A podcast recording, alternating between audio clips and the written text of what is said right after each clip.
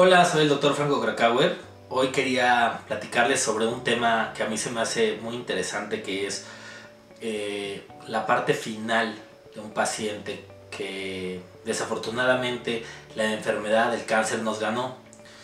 Pero bueno, independientemente de eso, un médico nunca le debe decir a un paciente que no hay nada que hacer por él. Siempre va a haber algo que hacer.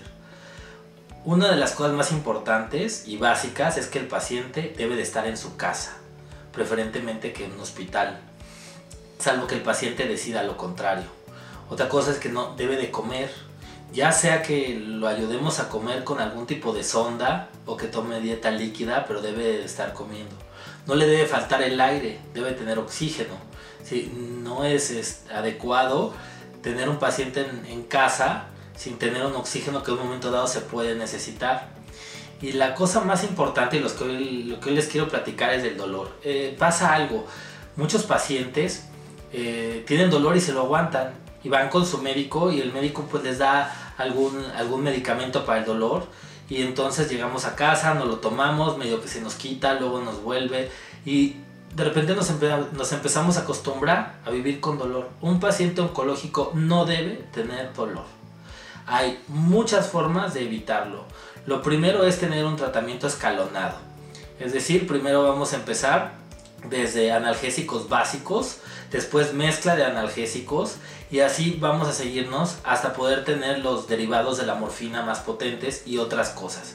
También hay veces que el dolor es, es, es muy importante por un eh, sobreestimulación de algún nervio, ya sea que el tumor eh, produce algunas sustancias o porque está presionando alguna parte. Entonces hay especialistas, algólogos en dolor, que nos van a ayudar a controlar eso y más allá también hay los algólogos que, son intervencionistas, que pueden un momento dado eh, hacer que un nervio ya no funcione, hacer una ablación para que no siga estimulando. Entonces no hay que manejar el dolor en casa eh, sin la instrucción de un, de un oncólogo y luego el oncólogo va a llegar a un momento en que el dolor lo va a sobrepasar y el manejo debe de ser ya dado por un especialista en medicina del dolor, un algólogo. Ellos son las personas indicadas para manejar eh, esta patología y como les comento hay varias alternativas por hacer. Entonces no sufran de dolor, hay muchas opciones y es eh, importante tener un grupo multidisciplinario que nos pueda decir desde el médico para referirnos al algólogo, para referirnos al que hace medicina intervencionista en algología y evitar por completo el sentir dolor.